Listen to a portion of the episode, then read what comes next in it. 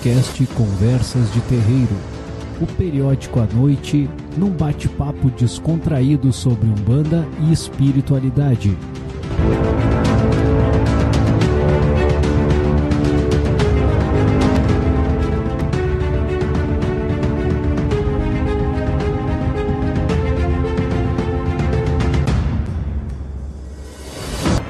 Programa Conversas de Terreiro.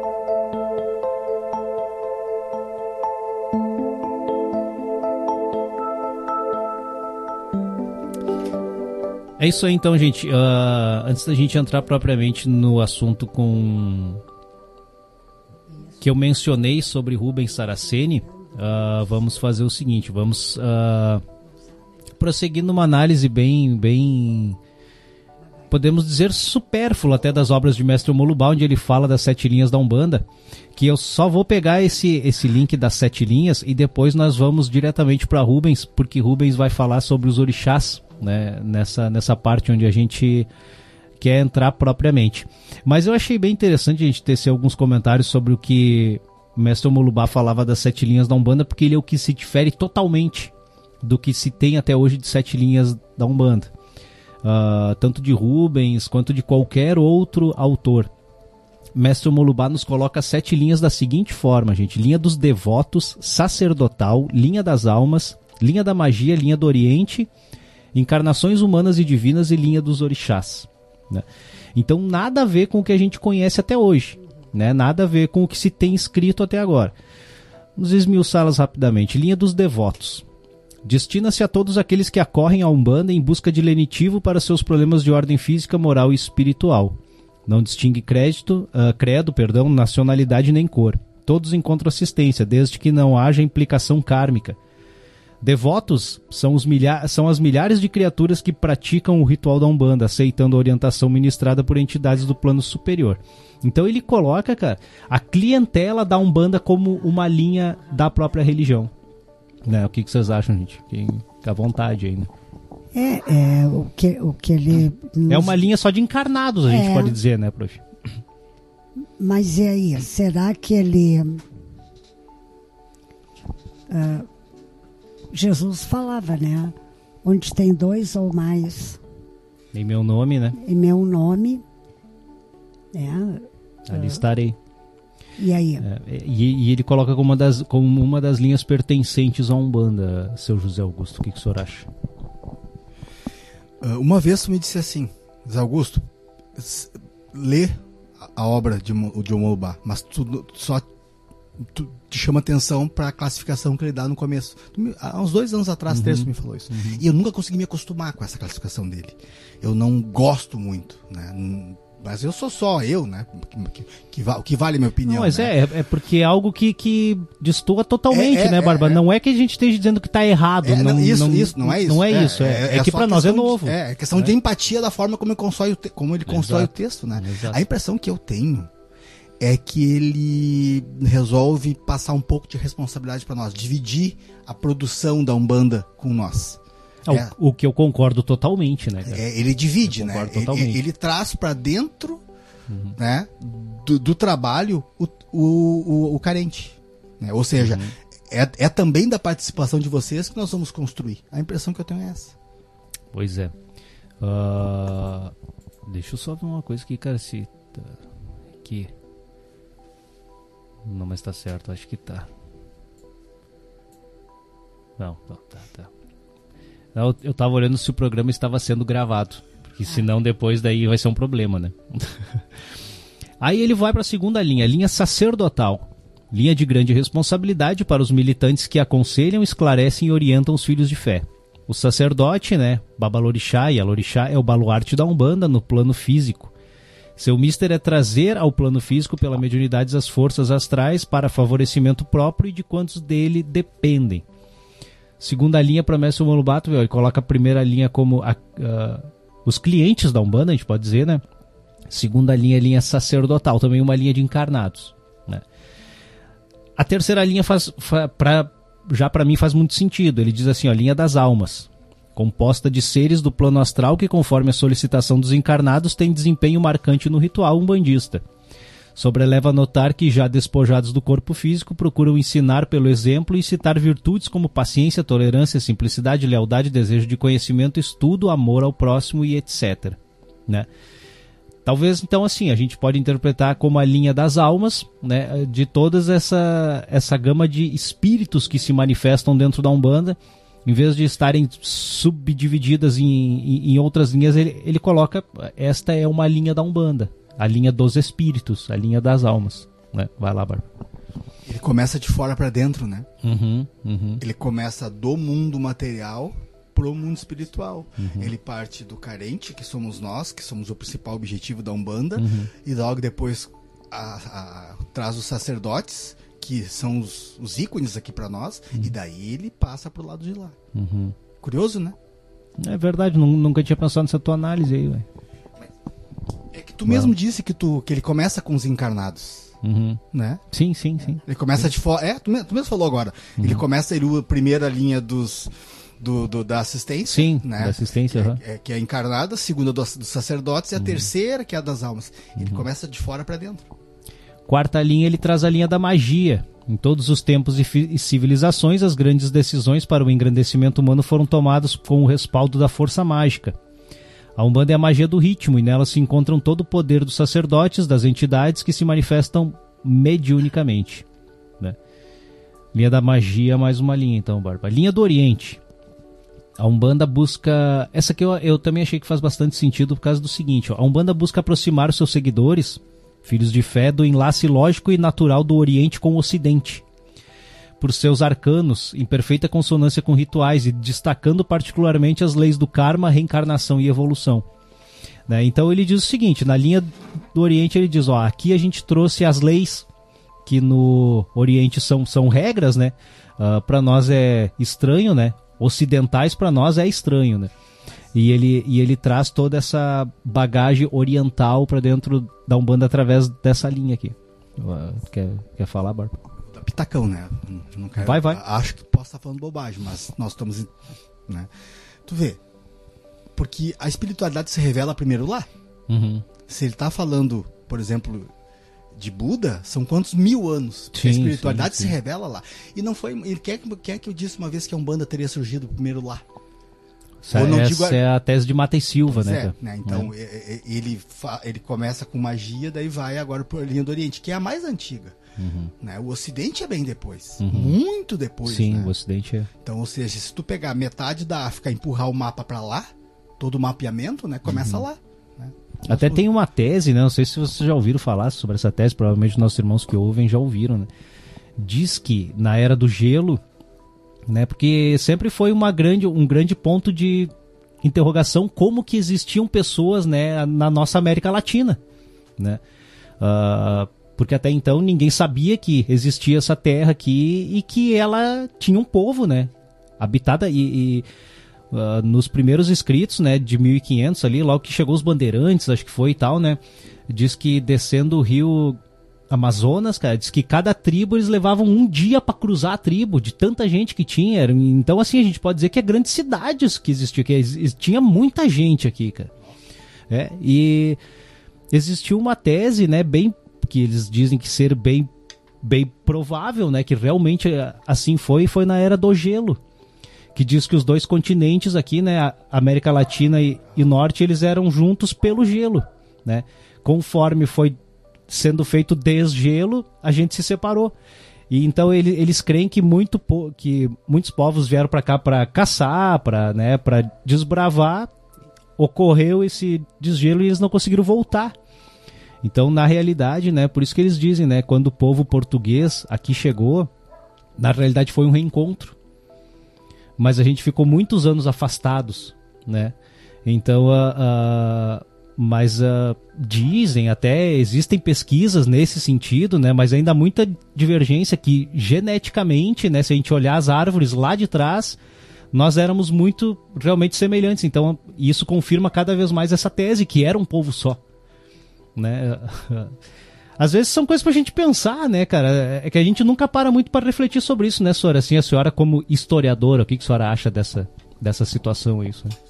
Rapaz, eu posso te dizer que eu já li muita coisa. É, e nada. E, e parece que nada converge, né, senhora? Nada É. conversa. Aham. Eu agora tô lendo como o mestre Molubá fala na, na divisão das linhas, eu fico pensando ah, A senhora quer? Mas- um pouquinho, Uhum. meio copo. É água, H2O, Aham. Não é cachaça, né, não senhora? é cachaça. Aham. Ah, não, para não dar problema, como Ah,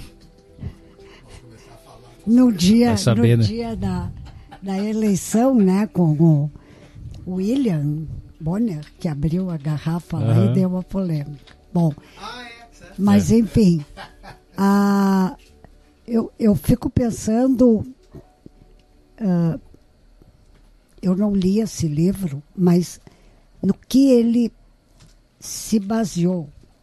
Eu acredito que, É, diz ele que é, mediuni, que é mediúnico, né? Ele, Aham. que ele traz aqui é mediúnico, Ah. né? Uhum.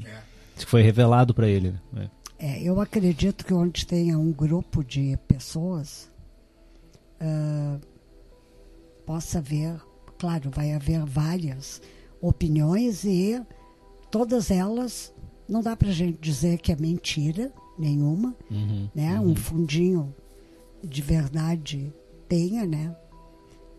Ah, e eu já li muito, Maico, muito mesmo. E já ouvi grandes mestres historiadores, arqueólogos, falando muitas coisas. A verdade, eu acho, é que eu morro E não, e não vou saber. Não, com certeza, né? Né? É a mesma coisa a gente falar sobre a era das pedras. É, É tudo que a gente falar é somente conjecturas, porque ninguém sabe nada. Na Nada. realidade é. nada, né? Uhum. E por isso que eu defendo a bandeira aquela de que o teu falar sempre é livre, né? Então não, não joguem pedras, não. O que a gente pode fazer é quando a bobagem for grande Demais, né? demais, orientar, né? Verdade. Não, filho, não, não, Não viaja na maionese. acaba por aqui, Não né? viaja. É. Tu quer, tu quer acrescentar alguma coisa aí, Barba? Sobre a linha do Ah, Oriente aí? É, é um, é um assunto que eu gosto, né? Isso é uma faculdade que eu vou fazer ainda. Principalmente a antropologia da arqueologia, que eu gosto muito. E eu lembro que na codificação tá escrito perguntam para Allan Kardec. Allan Kardec faz a pergunta, né? Nós vamos encontrar o elo? Uhum. Não. É Nós é não impossível, vamos. né, É, não. cara? É É, não, é um, não é um tema para vocês. Uhum. A ciência de vocês ainda não vai chegar até lá. Nós não vamos ter acesso ao elo, né? É. Nós não vamos ter acesso. Mas nós temos acesso através da ciência do que foi que aconteceu. Só um pouquinho. Eu e o Mike conversava aqui em off, né? Uhum. Como é que é o trabalho da interpretação? Porque nós, o autor não está mais aqui. Não temos mais o lugar nem o tempo. Agora vamos falar dos, dos primeiros brasileiros aqui nessa terra, né? Uhum. Que é esse exemplo que o Michael deu. Como é que nós vamos montar isso? É. Não- Se a ciência não se debruçar e através do carbono 14, 14 e atrás, nós nunca vamos descobrir. Mas como isso aqui é uma grande sala de aula, né? Nós podemos falar. É porque Uma grande sala de aula, né? Tu sabe por que, Barba, que eu, que eu me interesso tanto sobre esse, sobre esse assunto do descobrimento, entre aspas, né? A era cabralina, a gente pode dizer, né, cara? que na realidade, cara, todo, todo povo que não tem os seus pais fundadores, ele, ele é um povo que perece, cara. Ele é um povo que se torna escravo, como sempre foi o Brasil, cara. Né? E, e, e eu acho muito importante essa, essa, essa figura dos pais fundadores, cara. Sabe? Porque, sei lá, é para mim, é a minha opinião, sabe, cara? Não, não, Mas... eu, eu acho que a, gente, que, que, a gente tem que ter essa identidade, entendeu, é. cara? Porque senão a gente se torna. Hoje em dia, o brasileiro, se tu pergunta pra ele quem tu é, ele, ele não sabe. Ele só tem um complexo de vira-lata, ele diz eu sou brasileiro e SRD, sem raça é. definida. Então é. é... Mas. Uh, uh, é, não, é bem verdade. Uma vez eu te falei isso. Eu acho, né, cara? É, é, o que eu penso, né? Uh, tu não vai lembrar mais disso, mas a primeira vez que nós fomos pra Porto Seguro, eu e a Norma, né? a gente foi acho umas duas, três vezes pra lá. Lá tu encontra a verdadeira história brasileira que não tá nos livros. Não é esse, esses livros montados. Vai lá para vocês ver. Michael, se tu fizer um exercício de chegar num museu que tem lá, que é no meio de uma floresta, uhum. no meio de uma floresta, uhum. dentro de uma aldeia, tá? Protegido e preservado. Se vocês entrarem lá, tá? E, e conseguirem associar, limpar a cabeça e tiver e, e, colocar na cabeça só o ritual da Umbanda e começar a ler cada ritual eh, indígena que eles faziam, tu vai dizer assim, ó, a Umbanda nasceu daqui. É porque daí assim, ó, aí tu, aí, aí tu, tu consegue acesso. entender o contexto, o por que foi criada essa é, religião é, aqui, é, né, cara? Porque é. se tu for lá e começar a, a pegar o ritual, o, o, ritual dos mortos, o, o, ritual das festas, com o pajé é igual. A diferença é que aqui, hoje, nós temos um celular. Ela é urbana, né? É, é, é. mas é igual. Eu falei isso pra nós, mas é impressionante eu tô lendo a história da Umbanda aqui, é a mesma coisa. Verdade. Sabe? Porque lá tu tem acesso, e lá tu descobre, por exemplo, nossa, meu Deus, foi aqui que. Sabe? Porque, uma, tu, como historiadora, a senhora sabe, uma coisa é, o papel, outra coisa é botar o pé no chão como um antropólogo e ir lá. É por isso que trabalhar textos é difícil, é, né? É, pensa, lá tem a primeira escola com o primeiro professor. E tá lá a escola ainda. A primeira escola do Brasil em 1400, 1503. Esse trabalho que a gente faz aqui na rádio com textos, ele é bem difícil, principalmente se falando da Umbanda. Cara. É, é. Né? Porque a gente. Uh, uh, uh, nós, não, nós não temos até hoje ninguém que analisou a Umbanda real. Infelizmente, assim, ó, se, se, se, tu lê todos os autores, ninguém fez uma análise real da Umbanda. Tá? O que, que é Umbanda? É, é, é até muito difícil falar o que, que é Umbanda. Porque daí, assim, ó, tu pega o vocábulo Umbanda, né? o nome Umbanda. No dicionário Bantu, arte de curar.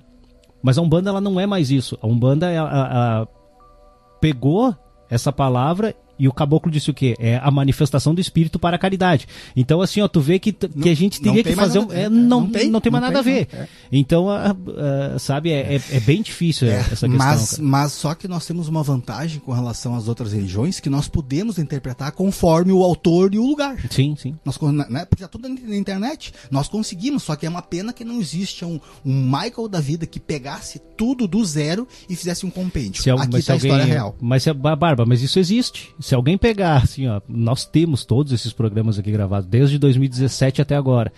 Se alguém ouvir, sei lá, são mais de 3 mil horas, acho 4 mil horas de gravação, com todas as análises de obras que a gente fez até hoje. É dá para ir longe, né, Sora e, e Zé? O que, que vocês é acham? É verdade, não, é, sim, né? sim, sim, sim, sim. E, e, junto um trabalho com relação ao espiritismo. Sim, sim. Não o espiritismo de brasileiro, mas o de Allan Kardec. Não, a gente exemplo, foi né? longe, né? até, foi longe, até no, né? no, próprio espiritismo brasileiro. Tá. Gente, vamos lá, vamos para outra uh, linha que Mestre Molubá nos traz aqui, ó, que se chama linha das encarnações humanas e divinas linha que, como nenhuma outra, tende a promover a perfeição de todos que cumprem as leis de evolução do espírito pela forma, visando a expansão da consciência de cada ser humano. A Umbanda aceita todos os indivíduos de qualquer religião, uh, posição político-social, raça, etc., ou de qualquer condição resultante de existências passadas. Importa sim que tenha gra grageado, granjeado perdão, experiências e procurado torná-las úteis à comunidade pelo magistério, das profissões liberais, das artes, das invenções. Olha, a senhora vai ter lugar da, de, depois de desencarnar. Das invenções, do artesanato e etc. Sem visar as compensações. Eu e tu estamos fora. Não, profissionais liberais, tu entra, né? É, eu, eu tô fora. Consideramos então divinas existências aquelas que são animadas de propósito de nos trazer elucidações por conceitos de sabedoria. São os mensageiros de uma experiência proveniente de sucessivas reencarnações, que trabalhando tão somente para o bem da humanidade. A Umbanda homenageia todos aqueles que atingiram esse estágio ou, sexta, ou a sexta linha das encarnações humanas e divinas. Dentro as incontáveis encarnações humanas deste nível, lembremos com admiração, especialmente no mundo moderno e atual, os nomes de Pasteur. Ah, né, cara? É verdade, né? Luiz Pasteur, né? O descobridor da, da se não me engano, da penicilina, não foi? É, eu acho que é, né? Os irmãos que nos ajudem aí, né? Marconi, uh, Grambel, Marconi o rádio, Grambel foi o telefone, Edson, uh, Thomas Edison, né? Santos, Santos Dumont, Einstein, Dr. Sabin, que eu não sei o que ele fez, Chico Xavier, Irmã Dulce da Bahia, Madre Teresa de Calcutá e entre outros. Entre as encarnações uh, divinas, podemos assinalar as figuras de Hermes Tremi, Tremegisto, Zoroastro, Moisés, Krishna, Rama, Orfeu, Pitágoras, Buda, Ramakrishna, Rama, Ramana Maharishi, Krishnamurti e o nosso amado Jesus Cristo, entre outros. Olha o peso dessa linha, cara. Né? O peso dessa linha, encarnações humanas e divinas, né? Então ele diz, ó, de encarnações divinas, ou seja, seres divinos que se encarnaram para nos ensinar algo. Hermes Tri, Trismegisto, Zoroastro, Moisés, Krishna, Rama, Orfeu, Pitágoras, Buda, Ramakrishna, Ramana Maharishi, Krishnamurti, Jesus e outros. Encarnações humanas, né, de grandes pessoas que fizeram, né, grandes História, né? descobertas, é. Einstein, Dumont, Sabin, Chico Xavier, Irmã Dulce. Olha, uh, realmente é de pensar, né, cara, essa codificação que que que, que o Molubá fez, né? Uh, Barba, vai. É, é, impressionante, né? E, e, e, algo bem bacana, bem humano, né? Bem humano. Eu colocaria aí, claro, Agora dá para nos brincar de colocar nomes, né? Mas um não poderia faltar aí. Que é do primeiro-ministro inglês, o... ai meu Deus, eu, eu li esse. Eu, não, eu comprei o livro para ler a história dele e esqueci agora. Uhum. O, o charuteiro, o tomador de uísque, como é que é, prof? O, aquilo, o, o Churchill. Churchill. Winston Churchill. Esse, esse aí foi. Esse veio, esse veio para acabar com a guerra. Esse veio, esse veio com uma missão. É. E foi treinado para isso de forma de frear o cara de, lá, né? É, ele, ele, ele, ele, se alistava para ele se alistou na Primeira Guerra várias vezes de graça para aprender táticas de batalha. Táticas, né? Quem é que faria isso hoje? Ah, eu tô aqui sem, sem ter o que fazer, vou na Ucrânia, vou lá botar um colete e um, e um alvo no peito para aprender. Teve aqui um brasileiro que fez, não voltou. É, né? não voltou, né? Mas o Churchill dia tá aí. Né? Mas enfim. Pois é, cara. E olha, pensar realmente. A sétima linha que Mestre Molubá nos traz é a linha dos orixás, né? Atende aos seres classificados na ordem dos orixás e tomam esse nome por caracterizarem as forças cósmicas que no dissenso ao plano físico recebem as mais variadas formas consonante, né, consoante às necessidades dos vários reinos da natureza. A evolução dos seres desta linha vai da mais grosseira forma de matéria até a mais alta expressão de um ser divino. Assim partem do elemental e atravessando o tempo sem fim atinge o grau excelso de um orixá. Eu, eu para mim, a definição de orixá que Mestre Molubá traz é, é a mais perfeita. Tá? Habitantes dos vários reinos da natureza, estes seres, conforme o meio, têm o seu desenvolvimento nos elementos da terra, água, fogo, ar, né? cada um deles possuindo um corpo adequado à densidade do seu meio. A natureza manifestada é o campo da experiência do poder e da vontade dos orixás os divinos seres que colaboram efetivamente nos planos construídos pelo Criador em criado o nosso amado Pai Olorum. Ele termina o texto dizendo glória ao Olorum.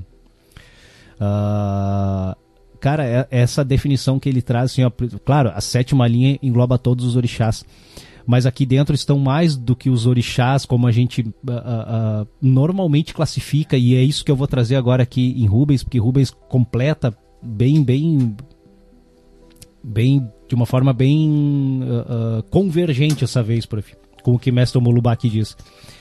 Que ele diz, olha cara, uh, são os seres classificados na ordem que tomam esse nome por caracterizarem forças cósmicas, que no descenso ao plano físico, ou seja, desde o mais alto, né, próximo ao Criador até nós aqui, seres humanos, recebem as mais variadas formas consoante uh, com a necessidade dos reinos da natureza. Essa evolução vai das mais grosseiras formas até a mais alta expressão de um ser divino, ou seja, parte do elemental e por tempo sem fim atinge o grau excelso de um orixá, que é a tese que Rubens diz dos seres naturais, que começam, né, como os elementais, né, como, como a gente conhece, que são seres que não são seres humanos, entre aspas, né, Barba, mas são, são almas também, né, como, como, como, como, como Deus criou todos nós, né, iguais. Uh, e isso a gente pode até estender para os animais, porque isso é um problema metafísico grave, Barba, assim, ó, grave.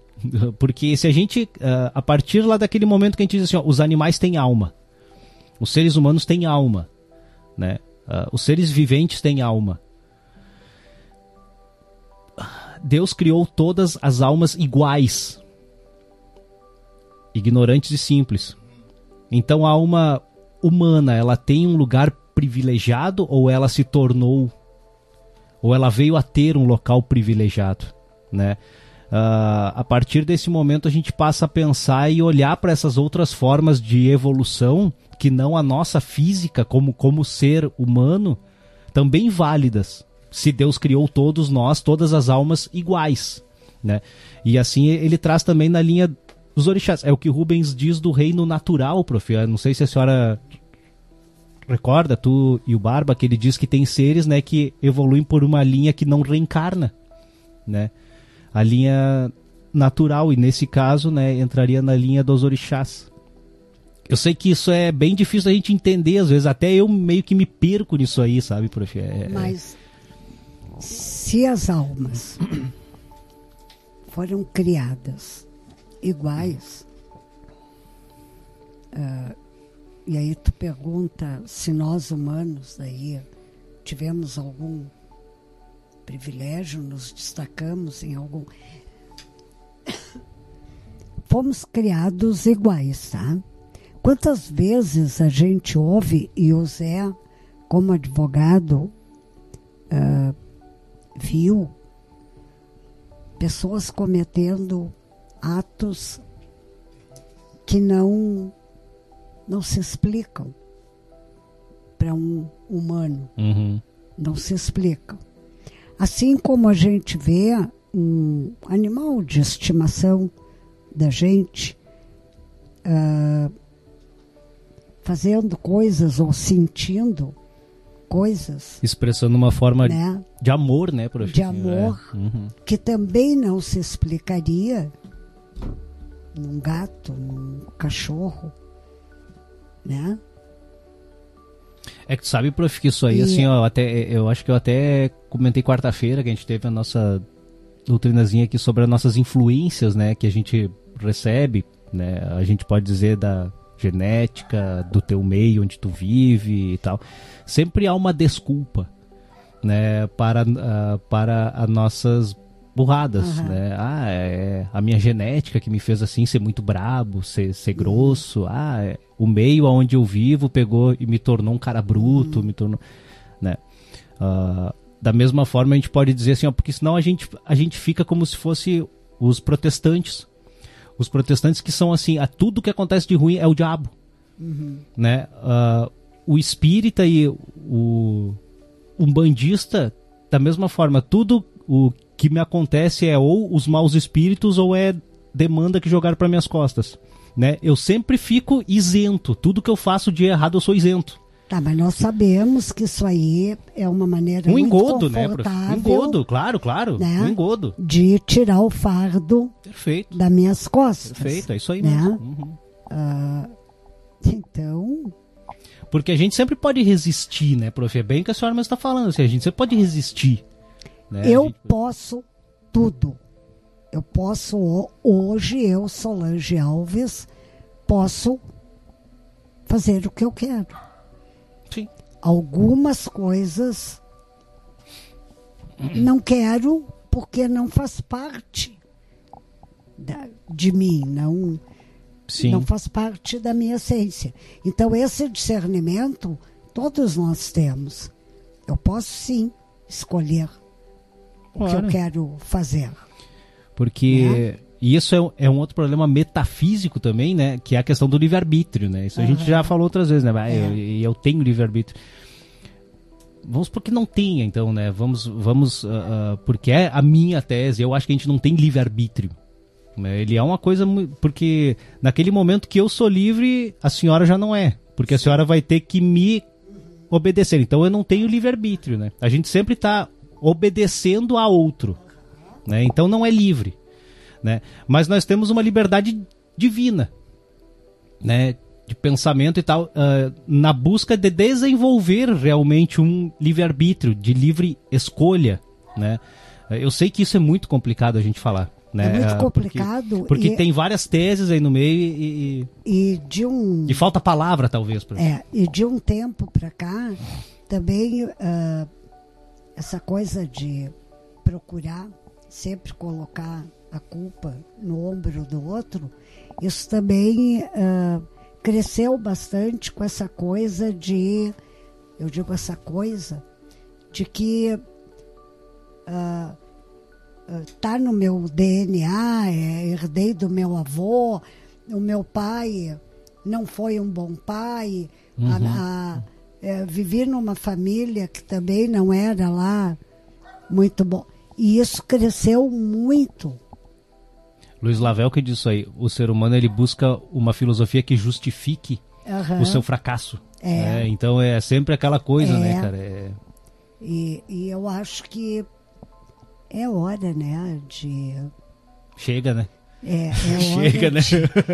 de parar, né, ah, com isso e a gente começar na família mesmo. Botar né? o dedinho na moleira em nós É. mesmos, né, prof? Não é a gente, a gente não tá falando pro outro. Quando a gente Não, fala que a gente tá é- falando pra é nós. nós, É, é nós. Eu tô falando pra mim. É nós. E eu, né? e eu já me fiz isso, só chega. Aham. Eu, né, cara? É, Aham. não, passou, não tem mais, né? Então eu acho que é, é, é bem, bem tempo de começar né, a arcar com as consequências. Vai, Barbuto. Tá, Só deixa eu pegar lá, lá do começo, quando tu disse sobre a, As a- almas. As almas, né? Uhum. Ah, sobre a Gênese. Né? Eu vou partir bem do final, quase. A entrevista do Chico Xavier no Pinga Fogo, quando perguntaram se os animais tinham almas. Uhum. O cachorro tinha uma alma. Vou partir dali porque é a frase mais fácil de. Eu, Sim, eu, eu, sim, eu sou muito objetivo prático, sem frescura, né? Ele diz assim: assim como nós estamos no encalço do anjo, o cachorro está no nosso encalço. Tá? Bom, vamos lá. Quando Vamos pegar a ciência, tá? Porque é aí que entra a ciência. Ciência e religião uma do lado da outra, né? A religião é a parte espiritual, ciência é a parte prática. Mas se tu for olhar a história, a antropologia, a, a- a arqueologia genética do mundo, né? ah, não tem por que Deus criar seres diferentes, ah, ah, ah, de graus diferentes. Somos todos iguais, se parte de um, de um átomo pequenininho, né? E a partir dali existe uma evolução né? Uma evolução. É assim que eu acredito. Tem um livro muito bom sobre isso aí, que é o Guardião do Sétimo Portal, onde ele volta 10 mil anos da vida dele, onde ele era nada. E ele começa assim, dos graus inferiores até aquele momento. Existe uma evolução. A- natureza não dá saltos. Não. Não dá. Ou seja, seria incoerente Deus levar, criar uma bola, uma terra, um sistema solar e de repente, pá, botar uma- um ser humano. Não, não faz sentido. Na minha opinião, há uma evolução longa, milenar, para que daí o José Augusto nascesse em 7 de janeiro de 75. Né? Ah, e a ciência já provou mais ou menos isso. E eu vou até assustar o Michael com uma coisa que eu acho que ele não sabe. Eu e ele adoramos o Enéas, né? Nós somos admiradores do Enéas. Bah. Eu vi uma entrevista com uma aluna do Enéas, aonde perguntam pro Enéas se ele acreditava em vida após a morte. Ele disse: "Eu não acredito, mas a ciência me provou que existe". Como assim? Daí o Enéas vem e diz assim: se vocês pegarem um, um DNA, a alça do DNA, isso é verídico, tá, gente? Se vocês pegarem a alça de um DNA, um- uma alcinha, Sim, sim. nessa alcinha tem 500 mil livros de informação. Bah. E essa alcinha já existe numa criança. Então eu pergunto, por que, que uma criança precisaria ter numa alcinha 500 mil livros de informação, se ela tem apenas um dia?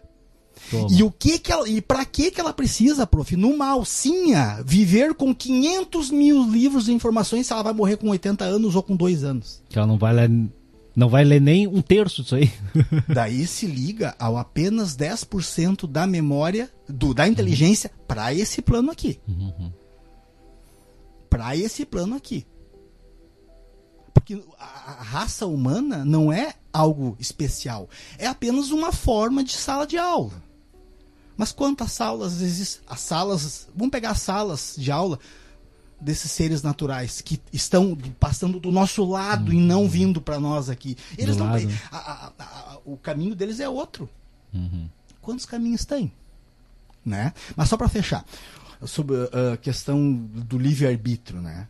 Que o Michael falou. Nós, nós temos a mesma opinião, só olhamos do lado de lados opostos. Mas a nossa opinião é a mesma. Ele tá do outro lado da rua, eu tô desse. Né? O livre-arbítrio divino é uma coisa, o livre-arbítrio democrático do cidadão é outro. Mas nós temos a mesma opinião, né? Porque o livre-arbítrio, ele existe, não tem como. E ele é altamente ah, ah, ah, respeitado por Deus. Tem uma conversa, Michael, de um padre com um demônio. Tu lembra aquela história daquele exorcista que eu te falei de um filme? Eu andei seguindo ele, li- lendo a história dele. E tem uma conversa dele com um suposto demônio. O exorcista particular do Vaticano, tá? prof? Morreu faz uns anos atrás. Numa conversa com, com, com- com esse, com esse demônio, lembrando que eles entendem como demônio, ele diz assim: o demônio diz assim: você, o senhor sabe, sua santidade, por que, que o São Miguel não matou? Lembra que tem uma, tem um, Sim. tem uma pintura simbólica do São Miguel? tá matando, né? essa aí. Por que, que São Miguel não matou o demônio? Ele pergunta pro padre, pra esse exorcista. E o exorcista, muito humilde, um conhecimento bem limitado, diz assim: porque Deus é bom. Deus não permitiu que São Miguel matasse o demônio. Olha a resposta desse espírito. Não, não, meu senhor. São Miguel não matou. Deus não deixou matar o demônio, porque só tem uma única coisa que segura a espada de Deus na vida, no universo: o livre-arbítrio. O demônio escolheu ser demônio. Não, Barba, eu, Né? eu, eu concordo nessa questão do livre-arbítrio, mas eu coloco ele como divino. Porque é o seguinte, Antes que eu esqueça, só pra fechar contigo, Vai, eu vai. concordo contigo. Nós não temos livre-arbítrio nenhum aqui, nenhum. A partir do momento que eu ligo o celular e, e- e coloco ali, ó, ligar dados, acabou meu livre-arbítrio. Não, eu- tu entendeu por que nós temos a mesma opinião? Só que tu tá olhando de um lado e sim, do outro. é. A partir do momento, gente, que, que vocês ligam o celular, eu tô falando disso porque tá todo mundo grudado no celular, e tu põe ali, ó, dados, Wi-Fi, acabou teu livre-arbítrio. já sabe onde tu tá, o que, que tu tá comendo. Acabou, acabou, acabou. Eu e o Mike, nós temos conversas particulares sobre site, Mas deixa eu só- deixa eu só e- e pegar- YouTube e canais. Nós vamos ser completamente vigiados. É que Não pra tem te entender, Barba, só o que eu falei, assim, ó, só pra, ah, ah, pra não ficar parecendo também que eu, que, eu, que, eu, que eu não creio nesse livre-arbítrio que tu falou, né? O livre, o livre arbítrio, né? A gente, se nós olharmos para ele friamente, assim, ó, e isso foi até um termo que eu criei. Bem, na realidade, essa questão, assim, ó, de, de, de tirar ele de livre arbítrio, como se entende, porque tem muita gente que diz, ah, eu sou livre porque eu tenho livre arbítrio. Não, tu não tem, né? Até porque, né, se tu é livre para semear, tu não é livre para colher, né? Então assim, ó, ah, o que tu vai colher depois também não é mais escolha do teu livre arbítrio. E se eu sou livre, o Barba então ele tem que não ser porque ele vai ter que me obedecer. Então ele já não é livre também e assim e, as, e assim sucessivamente. Mas Deus é livre. E Deus me criou livre. Então, assim, eu, eu, eu sou livre a partir daquele momento que eu me olho como um ser divino. Né, Barba? Exatamente. É. Então, assim, é, é como eu. Claro, falta palavras pra gente falar isso aí. A gente teria que ter um, um terceiro termo que não fosse nem livre-arbítrio e nem. ah, como é que é? Determinismo, acho que é, né? O, o outro lado, né? Do próprio livre-arbítrio. Então, eu também não. Não me... A gente tinha que ter um meio termo, um outro termo, que mas falta, falta palavras. Ah, mas é um assunto bem cabeludo, cara. É um assunto complicado, cara. Vai, Sorinha, quer, quer tecer alguma coisa aí, Sorinha? Não? Concordo? É, é complicado. Vai, Barba. Mas a, a- a- eu e o Michael, a gente conversa bastante sobre isso e agora faz um, um tempinho atrás eu resolvi voltar para fa, pra, pra faculdade com o Stal, né? Daí eu comentando com o Michael com o Stal, através de áudio, né? Que é horrível tu, tu com, a, com a nossa cabecinha, ainda mais a minha, que é bem pequenininha, hoje em dia querer voltar pra faculdade, eu vou fazer duas, né? Como é que eu vou me comportar? Eu vou aceitar os livros ou não? Eu vou aceitar aquela, formatação? porque eu vou ser direcionado, mas eu fui direcionado com 20 anos entrando para fazer direito, e agora aos 48. Como é que eu vou fazer isso? Como é que eu vou me comportar? Isso é uma coisa que me agonia, porque eh, eu, eu, eu faço parte do sistema e eu vou ter que aceitar isso aí. Uhum. O, o, o, essa semana eu assisti uma entrevista com um professor, com um filósofo, ele disse assim, uma, uma senhora, né, ela disse assim, porque o grande problema de uma faculdade é que os, os livros são de gosto do professor. Mas como é que vocês fazem desse lado, morando a mil quilômetros daí? Como é que vocês se comportam quando vocês têm uma opinião diferente? Ela fez nós pensar sobre isso, uhum. né? Porque como é que eu, eu tenho liberdade? Eu não tenho. A partir do momento que eu ligo dados, acabou a minha liberdade. Não tem mais. Tu é direcionado e vigiado, não tem como. Até porque se, se a gente olhar o Brasil, cara, para ser filósofo no Brasil, não existe ainda uma tradução de Platão. Então, assim, eles traduziram um monte de M que é produzido, Sim, é sei lá por cópia, quem. Da cópia, é. da cópia, da cópia, da cópia, da cópia. Uh, uh, e, e a fonte não tem, entendeu? É, então é bem Porque, complicado, né, é cara? Por, por, por, isso que ela disse nessa aula. Ela disse assim, ó, a lista de livros são essas aqui, mas vocês precisam buscar mais. Porque como é que a professora voltaria para a faculdade hoje? Lembra quando tu entrou para a faculdade? Como é que tu como é que tu seria hoje uma aluna de história? Com o que tu sabe? Na época eu já falava, né? Uh, diz o autor tal que é assim, assim, assim, né? E eu tive excelentes professores, Zé. E um deles me dizia, né? Eu creio que sim, prof. Não, é, é que eu, que eu creio que sim, porque, porque o, tempo que a senhora foi formada, né, uh, cara, o Brasil, cara, assim, ó, até os anos até os anos é, eu ia dizer, cara, assim, ó, a gente começou uma decadência muito forte, cara, no nosso ensino brasileiro, assim, ó, foi no pós uh, pós o ano de 64, Uhum. Tá? E ali, ó, cara, começou a decair fortemente a partir de 75, 79, assim, ó, podemos dizer assim, a virada para os anos 80, uhum. cara. Ali foi onde virou a chave, sabe? Dali uhum. para frente ele começou em queda uhum. livre. E atrás, cara, ou nos anos 50 nós tínhamos, nos, principalmente nos anos 50 e 60, nós tínhamos uma leva de intelectuais no Brasil, cara. Que se tu lê, cara, as obras, ou as, as obras de literatura produzidas no Brasil, cara, nos anos 40, 50 e 60, ô, puta que pariu, é. cara. Eu, eu acho que não tem país no mundo, cara, que tenha a nossa produção, cara. Uhum. E depois não sei o que, que houve. Sim, simplesmente é. Eu me lembro é. uh, do Figueiredo, uhum.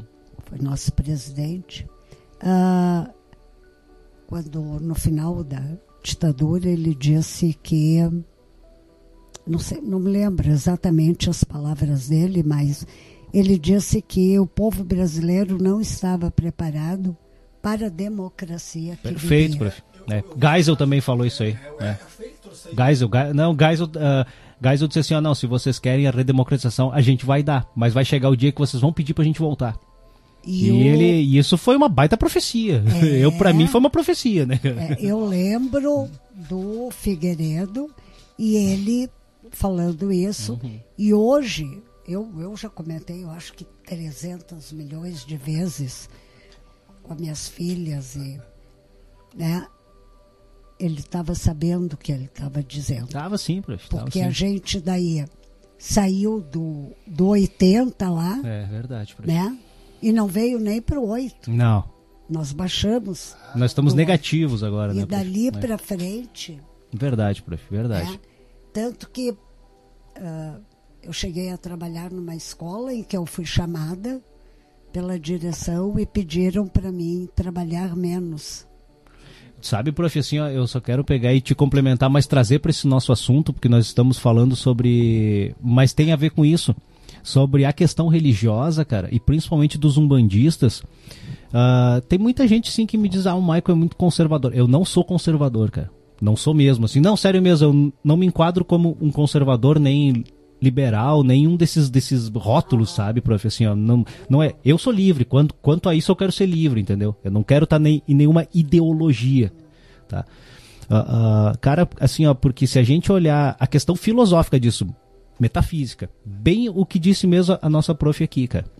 Se a gente olhar dos anos 80 para cá, a gente caiu para negativo, atrás, cara, assim, ó, nós tínhamos roupas bem diferente, modo de se expressar bem diferente, tá? O modo de agir do corpo bem diferente, porque o corpo expressa a alma, cara. Então, assim, ó, a partir daquele momento. Eu falo muita besteira quando eu tô em off junto com o meu povo, com os meus amigos, a minha família. Eu, eu gosto de falar besteira pra gente dar risada, sabe? É uma coisa. Agora, se eu não tô nesse meio, cara. Uh, ó, óbvio que eu não sou nenhum aristocrata, né? Eu não tenho boas maneiras, né, cara? Porque a gente é povo, né, Barba? Né? Mas, uh, uh, cara, assim, ó, a partir desse momento que tu olha para isso que a prof falou, que se tu pensa que tu é religioso, eu sou de um banda, eu expresso uma filosofia divina. E eu não consigo fazer o meu corpo se expressar adequadamente, nem, e nem as minhas próprias palavras, cara. Oh, a gente tem que ver o que está acontecendo aí, prof, sabe? Assim, a gente tem que ver o que está acontecendo. E isso não é só escola, não é. A gente pode dizer assim, ó, que o sistema inteiro ruiu tá? É, é, o sistema inteiro e eu, e eu boto sistema assim, ó, nesse mesmo rótulo família, escola, religião. Foi uma falha conjunta aí, cara. Acho que todo mundo fechou os olhos, cara. Né? Então, puxa vida, cara, eu acho que tá na hora realmente coisa é. uh, nem é fluir, é rolar. É. Vai do jeito que vai. Porque, prof, se eu não consigo controlar nem o meu corpo, nem a minha vestimenta, porque muitas vezes, professor, não é crítica, sabe, professor? Não é crítica, é, é uma simples análise. Se o meu corpo fala, se o, se o meu modo de vestir fala, se, se uhum. tudo isso expressa, puxa vida, cara, às vezes tu vê aí, ó, crianças, cara, de 15 anos, 14 anos na rua, pô, andando seminuas, cara. Uhum dizendo que tá na moda, sei lá, eu, eu posso ser muito quadrado, muito conservador, taxem como quiser, mas eu, eu acho errado isso aí, sabe, prof? Aí, sei lá. Vai, vai, Barba. Eu não ia tocar no assunto, mas eu vou falar. Uh, se a Norma estiver ouvindo, ela vai me desculpar. Né? E peço desculpa também pra prof, que é a professora. Né? Eu não vou dar nomes aos bois. Uhum. Nome nenhum, tá? Nome nenhum. Mas isso está acontecendo. Tá? Tá acontecendo. Existem escolas aonde professores de primeira, quarta, quinta série, tá? Dão aula conforme um tal filósofo ou pedagogo. Não vou uhum, dar nomes, tá? Uhum. Nessas salas de aula, o aluno tem total liberdade de fazer o que ele quiser. É. Nessa, não, isso, estou falando é sério, é verídico, tá? Só não vou dar nomes aos bois. Não, eu mas eu acredito. Eu, eu, eu fico com de vômito. Porque daí essa pessoa me diz assim, nessa sala tem quadro negro, classes, mas tem cozinha, tem ginástica, ou tem. É, resumindo assim, o professor chega de manhã às 8 horas, o aluno faz o que ele quiser. Pergunta, e essa turma, essa turma aí tinha de 7 a 8 aninhos. Ou seja, bebês, informação. Se o aluno não quiser fazer tal coisa, a professora deixa.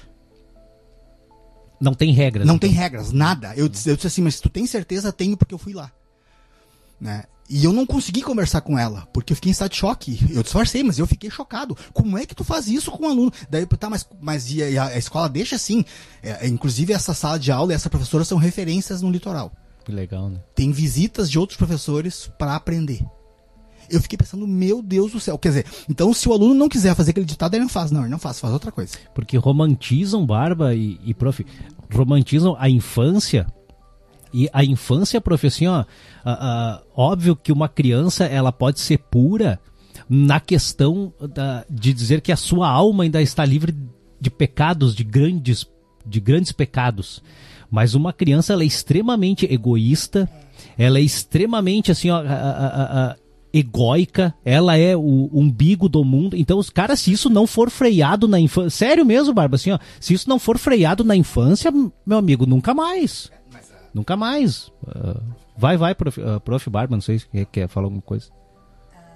Prof, eu acho, eu acho que eu, eu, eu, acho que o Barba fechou o microfone, ele fez o favor de. de vai lá, só. ah, eu vou contar só um episódio assim que eu vi recentemente uh, em Porto Alegre e tal, num grande prédio de apartamentos. Mudou para um para um andar lá, um apartamento no lado de uns conhecidos, um casal de americanos que vieram trabalhar no Brasil, foram transferidos para o Brasil. falam só o inglês. Estão começando agora Uhum. a tentar falar um pouco em português ali no, no prédio, né? E esse casal que eu conheço tem um- uma filha, uma menina, que também moraram fora do Brasil durante alguns anos.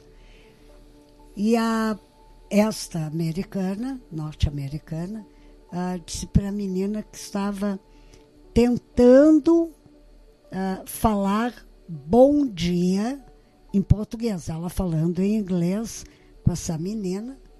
E estavam os pais ali, o casal esse. E a menina respondeu assim: Eu posso, em inglês, eu posso te ensinar, mas comigo tu pode falar em qualquer língua, eu entendo. Putz.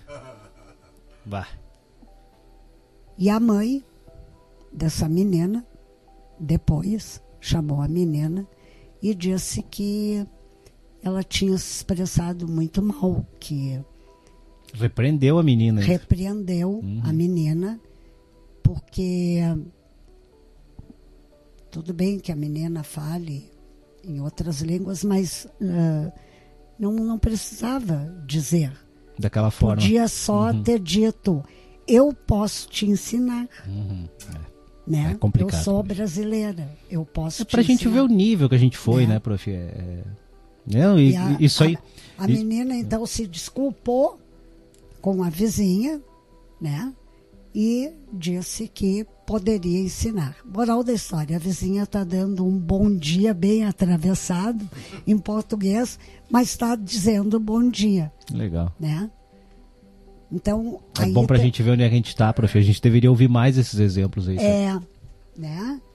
Que a- eu acredito que a menina quis ser simpática com a vizinha e dizer não, não te preocupa. Sim. Nós estamos Fala em francês, entendendo. inglês, português, eu, vou entender. Nós estamos entendendo. né? Vai. Nós, uma criança babando. Vai, Barba. Não, não, fala no microfone. Mas não, né? É Ela complicado. tem que entender que não. Não, pois é, daí, daí a norma vai pra escola, dá aula pra quinta série e são analfabetos. Aham. Não conseguem escrever no quinto. dessa Por exemplo, né? daí tu imagina. Mas uma- agora uma informação inútil, tá? Mas eu vou- agora eu lembrei de uma história. É, O Michael disse que as crianças são, né, nessa fase, são o umbigo do mundo, né? Sabe por que que nos mercados tudo que é de porcaria tem no máximo um metro de altura? Ah, sim, né? Porque Eu, eu li um, uma Eu vez uma- quero, um, né? É, um artigo nos Estados Unidos, um, artigo de uma revista americana aqui, aqui no Brasil. eh, tá em inglês, né? Crianças são os, é, é em inglês o título. Crianças reis do mercado. Uhum. Então é tudo projetado pra elas, porque eles sabem que nessa fase elas mandam. Então tudo que é merda, que não vale nada e que elas gostam, tá na altura dos olhos é delas. verdade. Tá. Gente, daí assim, ó, a gente falou, a gente falou bastante sobre isso, mas é um ah, ah, pode parecer um papo inútil, pode parecer um papo que não tem a ver com banda, mas isso é umbanda. Porque se nós não resgatarmos os, assim, ó, a, a alta cultura, prof, isso é, é, é. Tem gente que diz, ah, mas não, não é o livro. que vai-" Cara, é, é, vai estudar. E não é pra te mostrar pros outros, não é pra te dizer que tu tem um título. Se tu não quiser fazer uma faculdade, tu não faz, tá? Mas tu pode ser um autodidata, cara. Pode muito bem, assim, ó, porque faculdade é uma criação bem recente né? Tu pode ser um autodidata pra ti, pra ti ter boas maneiras, pra ti ter conhecimento e tal. E isso resgata uma alta cultura, isso vai te ajudar. Vai te ajudar a viver, cara. Porque daí tu vai ter parâmetros, tu vai ter um imaginário melhor. Isso vai te ajudar a viver melhor. Tu vai viver melhor porque tu vai enxergar o mundo, cara. Né? Porque o teu mundo ele tá restrito. Se tu não tem essa alta cultura, o teu mundo tá restrito ao, ao, teu muro da tua casa. né, prof? Exatamente. É? E, é- e quem não busca o, o saber um Uhum. pouco mais, ele vai ser escravo da opinião Vai. do outro. Porque ele não tem nem. Ele não, não consegue nem discutir, ele não consegue nem. Né? Mas eles fazem boas faculdades hoje. Facebook são e Instagram são. A senhora já ouviu falar, É, prof? É, São é. faculdades ótimas. Gente, vamos falar assim, ó, só vamos, ah, nós falamos sobre Mestre Molubá, sobre essas linhas de evolução, né, dos seres naturais e encarnados, né, e os seres naturais, no caso, dão, né, a- a origem para os orixás. Rubens, ah, Rubens Saraceni, agora, no Arquétipos da Umbanda, ele nos traz o seguinte, eu até separei aqui, são pequenos trechinhos, todos os orixás são oniscientes, oniquerentes e onipotentes, porque são divindades mistérios e são em si manifestações do nosso divino criador Olorum, né? Então, se a gente crê que eles já são orixás, já estão uh, uh, uh, evoluídos, já não reencarnam, obviamente, e são os mais próximos de Deus. Né? Nós não sabemos, mas quem sabe os orixás já, já têm acesso a Deus, quem sabe eles veem Deus. Nós não sabemos, né? Enfim. Portanto, a forma de apresentá-los é importante e não será ensinando que basta oferendá-los. Agora eu vou começar a entrar nas partezinhas bem importantes. A forma de apresentá-los é importante, e não será ensinando que basta oferendá-los para que nos ajudem, pois estaremos estimulando tomar lá, da cá, bem do jeitinho brasileiro, e deixaremos de torná-los presentes no íntimo dos seus adoradores, os quais acreditarão que só oferendando-os eles nos ajudarão com as nossas dificuldades. Né? Isso não é verdade, nos diz Rubens Saraceni. Eu vou ler mais dois, dois trechinhos, a gente comenta tudo junto. Os orixás são poderes manifestados por Olorum e são mistérios da criação de Deus, colocados para todos que queiram cultuá-los, adorá-los e neles se fortalecerem religiosa e espiritualmente a partir dos sentimentos de fé. Nós acreditamos que a forma de apresentação dos sagrados orixás, em que só seremos auxiliados por eles por meio de oferendas, se é útil em casos específicos, no entanto, não é a única. Olha que legal, cara. Oferenda ela é muito importante em casos específicos. Porém, ela não é a única forma da gente cultuar os orixás. Esta forma é incompleta e limita os orixás a um ato mágico religioso. Nós limitamos os orixás, cara. Olha só que interessante, cara. Duas frasezinhas que esse cara colocou aqui, meu. E que só deve ser feito para casos específicos que envolvem profundos desequilíbrios do ser com o todo à sua volta. Assim como só podem ser feitos por quem tem condições materiais e condições de locomoção para ir até a natureza ou aonde seja que ele vá fazer oferenda para os orixás. Aí Pai Rubens diz assim, ó: "E os enfermos, os hospitalizados, os anciões, as crianças, os inválidos terão que pagar para alguém ir até a natureza oferendar para que eles sejam ajudados?" Cara, que interessante, cara. Então assim, velho, é Olha a, o jeito que Pai Rubens a, a, reapresenta os orixás para nós. Porque a gente tem aquele orixá da tradição, entre aspas, apresentado para nós pelos nossos ancestrais, pelos antepassados africanos, em tese. Porque o que chegou para nós, a gente sabe assim, ó, que a escravidão veio até os anos de 1888, né? Mas antes disso ela já estava sendo limitada cada vez mais. Então, assim, ó, a gente pode dizer que aqueles negros que começaram a religião afro aqui já estavam brasileiros há muito tempo. Já estavam sofrendo várias influências né, do próprio catolicismo, dos outros negros que estavam consigo, dos índios. Né? Então a gente não tem assim como dizer assim, ah, isso é culto da África. Né? Não sabe como é que é feito lá. Até porque, assim, ó, a, a, pelo que se ouve falar também, assim, ó, tirando Kim, que eu acho que é o único cara de África que ainda pratica o culto, e, e eu não sei até onde a, a, gente ouvir uma pessoa só, dá pra gente dizer que é verdade, né? Uh, a África em si, ela é hoje islâmica. Culto pros orixás, lá que eu saiba, é, se existe, ainda deve ser muito escondido e, e, e em algum lugar né, remoto. Pai Rubens nos traz então, cara, uma visão de orixá como a gente se nós estivéssemos realmente olhando para um anjo, né? Só que um anjo que a gente pode tocar nele quando a gente tem algo muito profundo, né? Pela forma mágica. Isso muda tudo, cara. Eu não sei se vocês pegaram bem essa gravidade do que é, mas isso muda tudo a nossa forma de enxergar o, orixá dentro da né? Porque a forma mágica dele, ela é muito importante, né? Por exemplo, como diz ele aqui, ó, quando eu tô com um desequilíbrio muito profundo. Isso é confirmado por outras teses e até pela própria ciência, como diz o nosso próprio Barba, né, que faz bem a gente ir para o meio do mato estar naquela energia. Né? Se a gente ativa essa energia no meio de uma mata, na beira do mar, em qualquer lugar onde está a essência dos orixás, uh, uh, obviamente nós vamos ter um, um, um, podemos dizer, uma reconstrução quase da, da tua alma e do teu perispírito e através de toda essa força, né, Barba e, e Prof, eu não sei que, o que vocês pensam disso, mas também podemos tocar os orixás simplesmente pela própria oração. Eles se sentem também próximos de nós só nesse sentimento. Isso é um banda, né? Isso, isso é um banda, porque isso não é culto afro, né, cara? Vai lá, Barba, prof, não sei se vocês querem falar alguma coisa aí. Não, eu, eu acho que a, a oferenda, tudo bem, caso precisa fazer, né? Ah, como eu acho também que num dia qualquer, sem uma razão especial, eu também posso ah, adquirir umas flores e vai falando com essas flores, leva para casa e diz, né, para os meus pretos, né? É um presente para a mãe Obá, é um presente, né? Para os senhores, as senhoras, né? O, eu acho que o mais importante para eles é o que tu, é o que vai na tua alma, é o, é o, é que tu, o que tu tem em ti, é a tua essência. Não adianta, na minha opinião, uma oferenda caríssima uh, se eu também estou podre por dentro, né?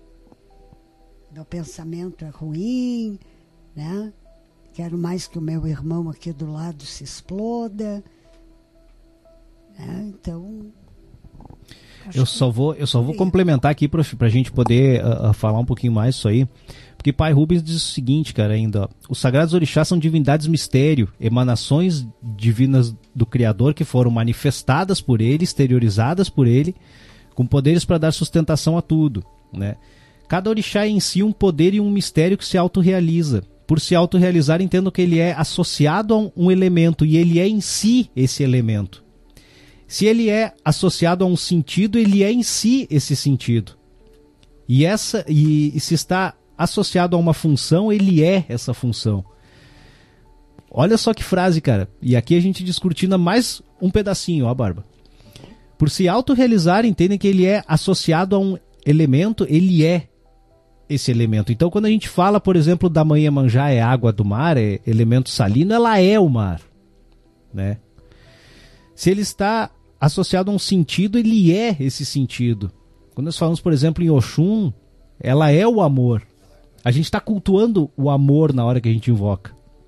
Se ele é uma função, ele é. Se, perdão, se ele está associado a uma função, ele é essa função. Né? Então, cara, assim, ó, uh, uh, é que a gente ainda tem aquela coisa dos orixás, uh, como se a gente visse eles como seres míticos, né? através do, do, do, do, das lendas, de tudo aquilo que a gente tem, né, cara, do, do mito, do próprio mito. Claro que o mito explica o rito, mas ele é, ele é algo que tem que ser decifrado. E essa, como disse nosso próprio Barba ali, a hermenêutica para fazer isso é horrível que te abre um leque para mil, para mil interpretações, uhum. fora, fora os bicos ainda, né? Que pode vir. Então, assim, cara, né? Uh, como, como bem disse a prof, eu vou pegar umas flores, vou lá ofertar manhã manjar. Ela é, ela é o mar. Ela, ela tá ali, né? Ela é aquela própria força, ela é a maternidade uhum. em si, né? Se eu vou ofertar Oxum, ela é o amor em si, né? Se eu vou ofertar o Ogum, ele é a luta, ele é o desbravar em si. Né? Uh, uh, e isso também pode ser despertado de outras formas, como disse pai, uh, pai Rubens. Oração é um, vontade é outro. Uhum. Né? o meu desejo de me modificar também pode ser, porque se eu, se eu quero ser um cara, por exemplo, sou um cara extremamente bruto que não consigo amar, né? Isso pode vir também pedindo ajuda para essa mãe, uhum. né? mãe, eu quero saber eu quero, eu quero, eu quero sentir isso. Isso deve ser bom. Eu quero amar, uhum. né? Então, a, prof, isso dá um leque, prof, dentro da umbanda, se bem entendido, né? Que, que, que pode abrir aí um, um novo mundo quase, né, prof? É, Para nós é, umbandistas. É né? o que nós já falamos em, em outros programas anos atrás.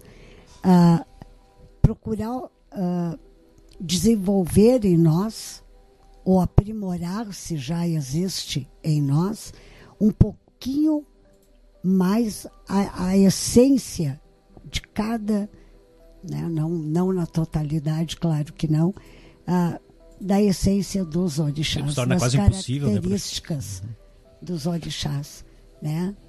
Xangô é justiça. Procura ser justo, procura, né? Oxum é amor. Procura olhar. com- né? Olha para Solange. Putz, mas Solange também, olha, né? Me faz cada uma coisa. Procura olhar o que ela também faz de bom. É. Ah, porque todo mundo tem alguma coisa boa, né, prof? É. Olha o Barba, né, cara? Os meus 10 anos de presidência no conselho penitenciário me ensinaram que um bandidão, bandidão mesmo, chora, chora de verdade. Até ele tem os seus objetos que ele ama, né, prof? É. E que ele também consegue amar, como a mãe, um filho, né? É verdade. Então, todos têm. Vai lá, Barbão.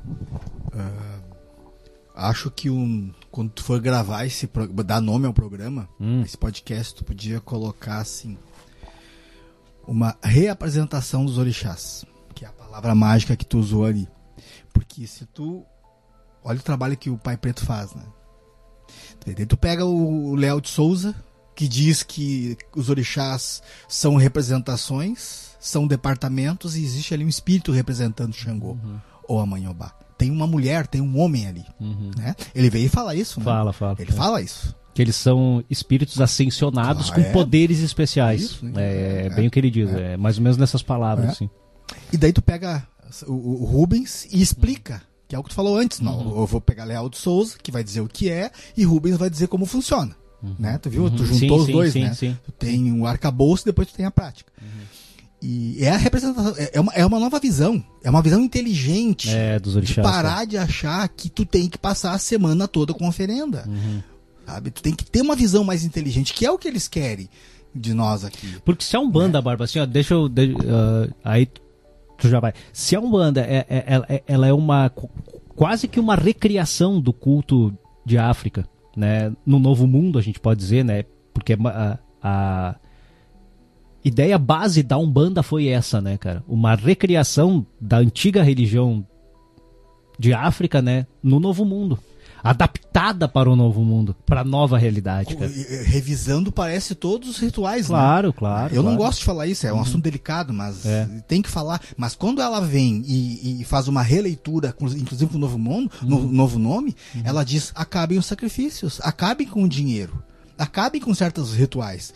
E agora, em 2023, por exemplo, será que não dá para usar esse livro do Sarra, de Sarraceni, que deve ter Barba, 10 deixa eu só falar mais, mais uma frase Ah, então e, de- tá. E depois tu conclui, porque é bem o que tu falou agora. Pai Rubens diz assim, ó. Pai Rubens diz assim, ó. Até quando? Ó. Até quando o lado mercantilista irá bloquear o lado religioso do culto aos orixás? Segundo, quantos estão ensinando-os como poderes oniscientes, onipotentes, oniquerentes, que estão em todos os lugares e à disposição de todos que queiram acessá-los, seja pela oração, pelo, pelo, ah, pelo seu clamor, pelo amparo e pelo auxílio desses, desses grandes pais e mães. E até quando o culto aos orixás ficará limitado ao lado magístico deles? Pois é, essa releitura nova, né, de 1908, ela começa a ficar mais clara a partir desses, dessas obras, né? Sim. E, e- e- e é mais ou menos assim. Se eles são tão superiores e eles são ascensionados, né? Eles têm que passar para nós que não é necessário tanta oferenda, mas sim uma modificação interior. Porque eu não, enfim, vamos pegar aqui a Terreiro de Sete Raios. Olha o salto de qualidade de ritualística que deu de 22 para 23. Olha o salto que deu. Será que eles não subi, não se elevaram mais ainda? E será que, olha a modificação no André e no Michael, será que não puxaram os sacerdotes deles para cima? Claro que puxaram. Isso aconteceu todos, né? aqui. E nós temos que perceber que tem que ter uma nova releitura. O, o Michael disse uma palavra-chave: releitura. Porque tem que ser assim. Porque isso não acontece na, na, nas outras denominações africanas, Não, religião, não. De, de matriz africana, não, é- não acontece. Não, porque lá tá engessado, né? Tá engessado, É, mas eu pra não participo de mexer. Tem um grupo que eu participo, alguns videozinhos que eu assisto, e tal. É, é- é do século. É muito atrasado. Eles não vão se encaixar nunca nessa releitura, porque eles ainda estão lá atrás. Eles ainda precisam fazer certos rituais e a, e a forma como eles enxergam é assim, é uma troca. Né? É uma troca. É o toma lá eles não cá, né? conseguem, essa ascendência é impossível para eles. Acho que vai levar ainda, ó. Muito tempo. É porque ah, o Rubens segue aqui falando sobre, sobre essa questão da religião e da religiosidade, nós já vamos encerrar, né, cara? Ele diz o seguinte, ó, ah, as religiões, né, de fato só surgem quando há necessidade real da sua existência, né, cara? Porque muitas pessoas que não se afinaram ou não se afinam com as outras que já existem ficam sem um meio para vivenciarem os seus sentimentos de fé, né, cara? Umas conseguem se estabelecer, as religiões, tá? E, pro- e prosperar enquanto outras começam bem, mas logo estacionam e passam a definhar lentamente. Já outras não deslancham e logo desaparecem. O sucesso, então, depende da forma como a religião é apresentada aos seus possíveis futuros seguidores e do esforço e do trabalho contínuo dos seus seguidores. A forma de ser apresentada tem que ser clara, objetiva, para as pessoas que são necessitadas possam se socorrer dos poderes divinos e se, e se sentir amparadas e confortadas intimamente, fortalecendo-se e desenvolvendo sua espiritualidade e sua religiosidade de forma estável e permanente. As pessoas precisam ter a compreensão e o entendimento dos poderes divinos que são colocados à sua disposição pela religião que vão adotar como ideal para vivenciar a sua religiosidade. Né? Então é bem o que o Barba falou. Se a gente ficar ah, ah, com aquele pensamento né, do, de, de, de 3, 4, 5 séculos atrás, ah, obviamente, né, Barba, hoje ele ainda encontra um bom eco e principalmente no Brasil, porque vamos ser bem sinceros, né, ah, ah, o Brasil é um país muito religioso, de muitas religiões e as religiões afro só tem lugar no Brasil. Né? Ah, agora tem gente que pode pegar e, e me interpretar mal. Ah, mas tu tá sendo misógino, grosso, tá? não, não é, cara. Mas assim, ó, tem muita religião que só se cria no Brasil porque se tu apresentar elas para um povo um pouco mais evoluído, eles vão dizer, mas peraí, cara, eu não vou fazer parte disso aí, né, cara? Não, não. Assim, ó, eu não tô jogando pedra em ninguém, tá, Barba? Nem vou usar nome, não vou fazer nada disso.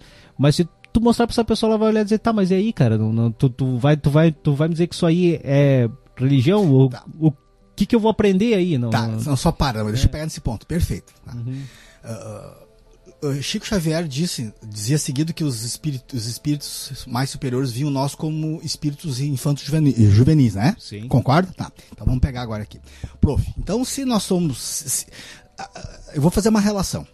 Dá pra dizer que a relação de um espírito superior comigo é a mesma relação do, de um homem de 40 anos com um filho de 10 aninhos, de 5 aninhos? Dá, né? Dá, dá. Tá, então tá. Número 3.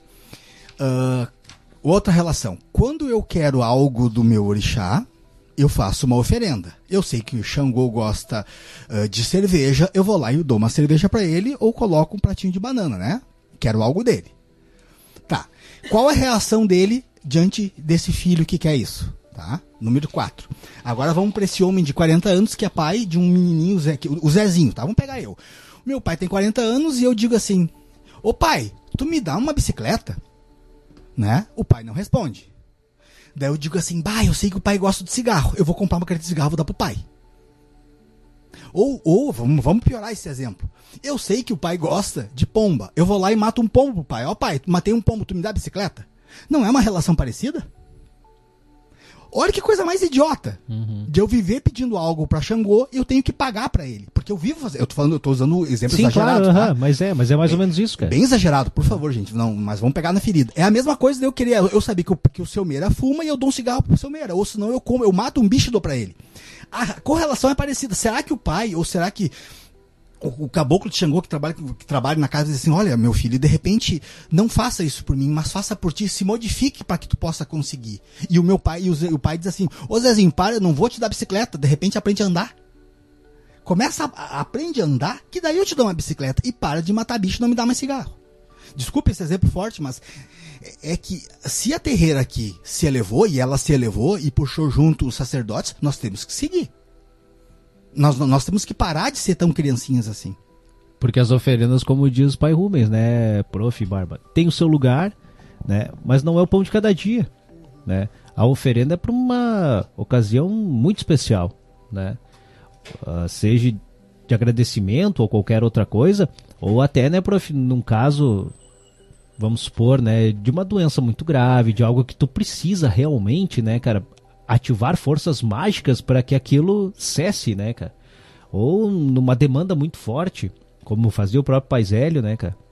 Uh, Zélio de Moraes e o próprio Leal de Souza coloca isso, né, cara? Que se fazia o despacho como uma paga para que, que se cessasse aquela influência tão ruim que estava em cima de outra pessoa, né? Uh, mas não simplesmente como disse o ah, hoje minha unha está encravada, eu tenho que fazer uma oferta. Peraí, né, cara? Não, não, não, não tem porquê, né, prof? Uh, o que, que a senhora acha?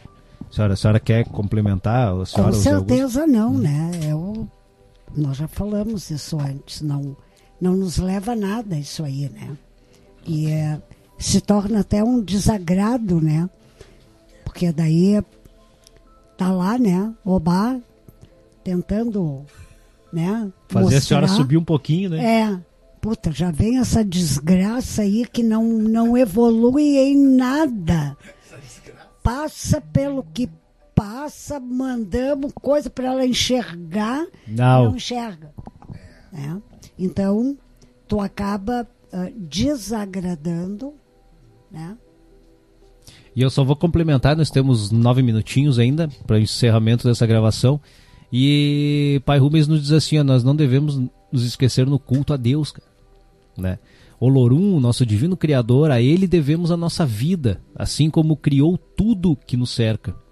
Ele é o divino Criador que tanto criou tudo como se mostra aos nossos olhos na grandeza infinita da sua criação. O universo infinito está coalhado de constelações e são tantas que até o número delas é indefinido e a cada dia novas são descobertas. Mas mesmo estando descobertas agora já existem há bilhões de anos e estão tão distantes que nunca algum ser encarnado, mesmo que viva, né, durante tanto tempo, vai chegar, né, até alguma delas, né. Se assim foi, é e será, né, então que a harmonia do, do movimento, perdão, expansor do cosmos nos sirva como lição sobre a infinitude do nosso divino Criador, que tanto está no presente, né, no macro, quanto no micro, né? Como na vida, como na letra maiúscula, né? Ele está tanto no micro quanto no macro, né? Que a sua grandeza e infinitude sirvam para reflexão e não deixem dúvidas sobre o seu poder criador e harmonizador, que faz pairar no céu bilhões de estrelas, né? E segue falando, né? O culto ao nosso divino criador tem que ser sublime, pois ele é o culto à vida.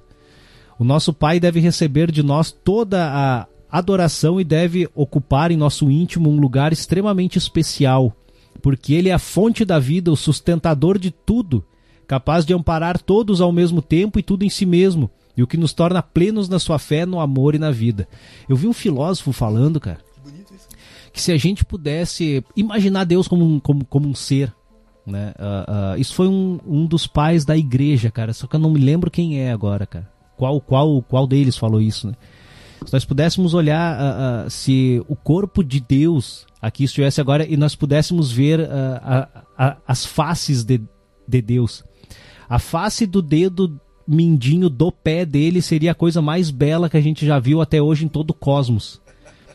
Mas ele disse isso para tentar falar em palavras um pouco do que, que seja Deus né, cara? E se, então, se a, se a face do dedo mindinho do pé dele é algo mais sublime que se possa conhecer até hoje, e olha que o nosso mundo tem coisas lindas, cara, né? Uh, puxa vida, né, cara? Uh, uh, e, e, e, tem gente que nem, que nem lembra de pronunciar o nome de Deus, né, cara?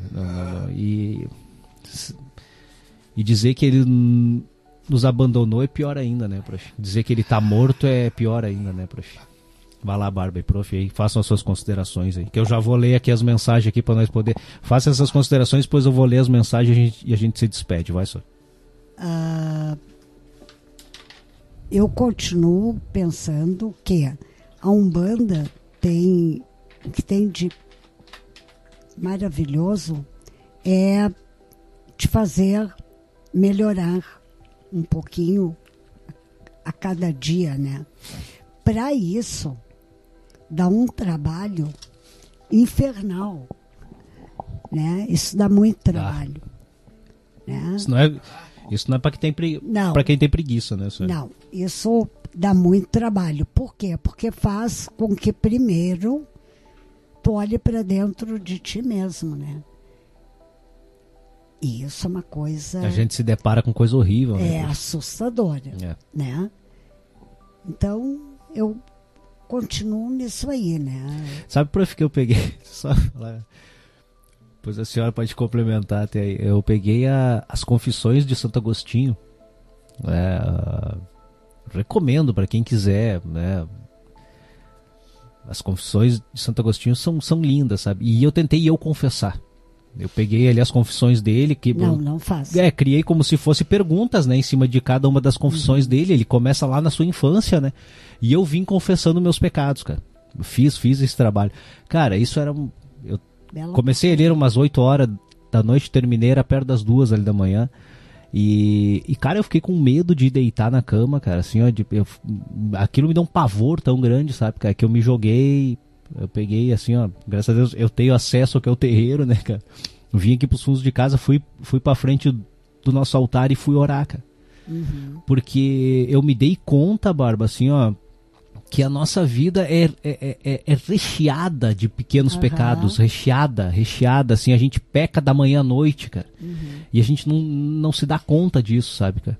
E, e- e- e isso te, te dá um pavor e isso te faz pensar como eles pensavam. Porque os pais da igreja, eles pensavam o dia todo nisso, cara. Eles tinham essa consciência que eles não eram nada, essa consciência que eles não eram ninguém e que eles eram pecadores, cara, e que eles precisavam da misericórdia de Deus, cara. O cara, assim, ó, é, é, é- é se tiverem coragem, façam. Eu fiz, eu não. eu- gostei porque me fez ver muita coisa de uma forma bem diferente, sabe, prof? Mas é, cara, a gente realmente assim, a gente, a gente é como disse a prof, assim, a gente fazer esse trabalho é muito, é, é muito ruim, cara, é muito difícil, muito difícil. Mas ah, eu nem vou fazer porque daí eu não venho mais aqui. Eu já peço desculpa toda vez, eu- mas hoje a primeira coisa que fiz foi pedir desculpa, desculpa por ter entrado aqui. Eu já, eu já fico apavorado comigo, então eu nem vou fazer, cara, porque vai ser uma desgraça, né? E eu tô falando sério isso aí. Paulo, cara, tem uma frase que ele, que ele diz assim, antes da morte, da morte o, o, o- o comandante pergunta pra ele, eu só vejo um homem destruído, cheio de pecados, cheio de pecados, né? Mas todos, todos falam das suas qualidades. Daí Paulo diz assim: Eu vou me vangloriar nos meus pecados. Porque desde a infância eu, na, eu nasci para a morte. Eu morro todos os dias. Todos os dias. Porque ao reconhecer os meus pecados e saber que sou devedor, eu tenho o direito de receber as graças e a misericórdia divina.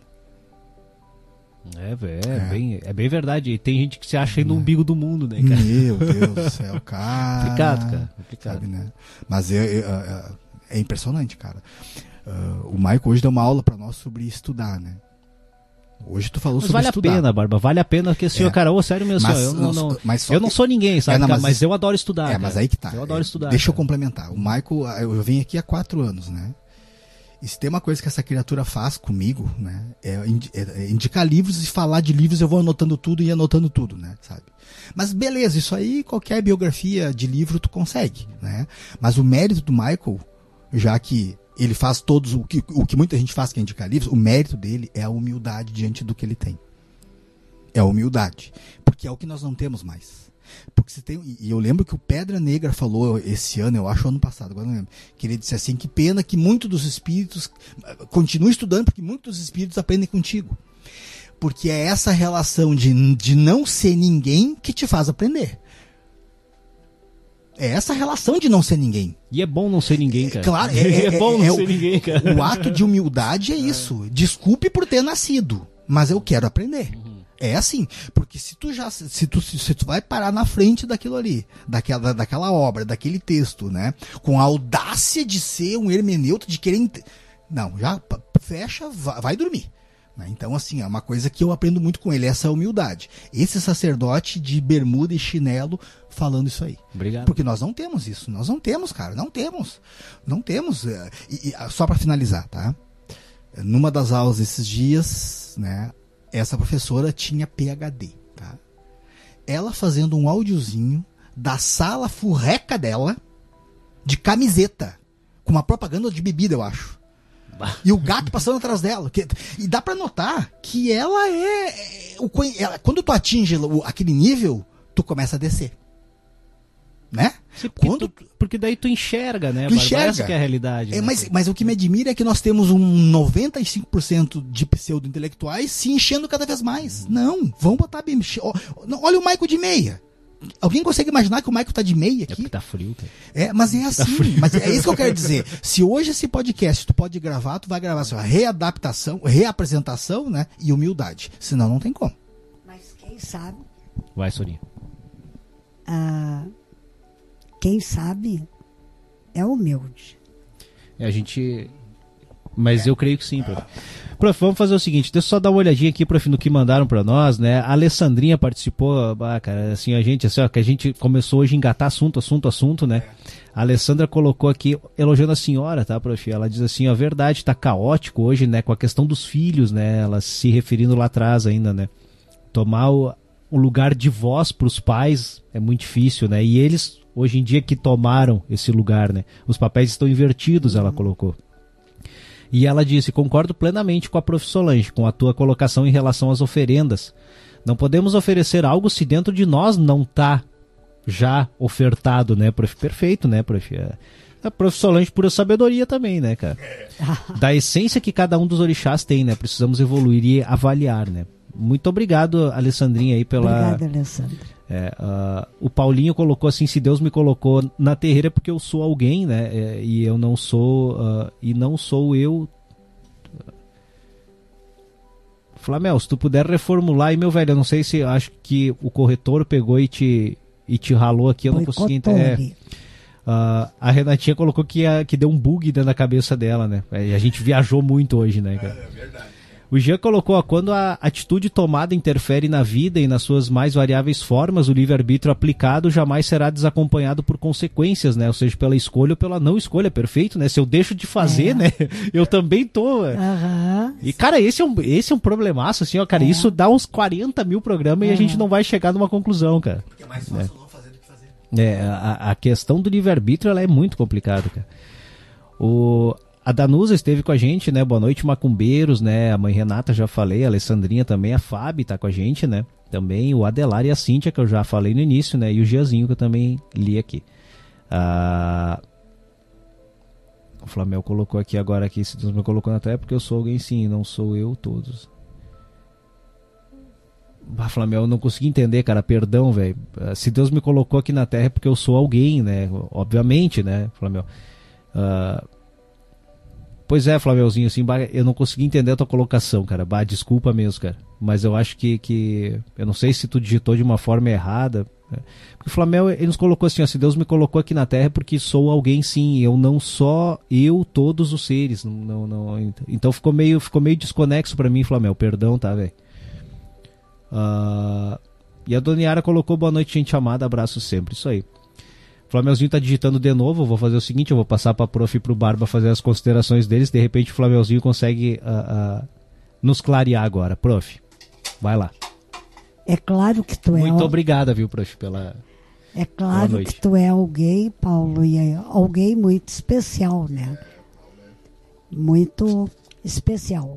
E quem tu faz jus a quem caminha contigo. Sabe, prof, que isso é um, é um grande problema metafísico que eu também cheguei, porque é o seguinte, a gente não é nada perante o universo, nada, né? Mas para mim mesmo eu sou tudo. Ah.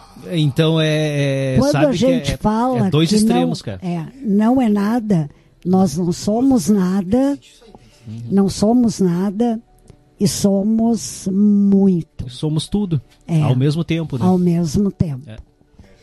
Uh, boa noite, pessoal. Até o próximo domingo, se Deus quiser. Uma boa semana para vocês. E Fé, ah, professor, deixa, deixa eu só colocar ah. agora. O Flamengo colocou: se Deus me colocou aqui na Terra é porque eu sou alguém, sim. E não somente eu. Todos os seres são alguém. Perfeito, né, Flamengo? Não, concordamos contigo. Foi bem o que a gente falou agora, né? A gente não é nada frente É. toda a nossa criação. Aí a Aham. gente não é nada, a gente é um simples grão É. de areia do menor que seja. Mas para nós mesmos a gente é tudo. É. E para E para Deus, né, prof, É, mais ainda. Mais e- ainda. É. E, e, e aqui no plano físico, né? Para quem nos rodeia, nossa família, nossos amigos, É. nós somos, Tem a nossa importância. nós somos muito, né? Então, boa noite a todos.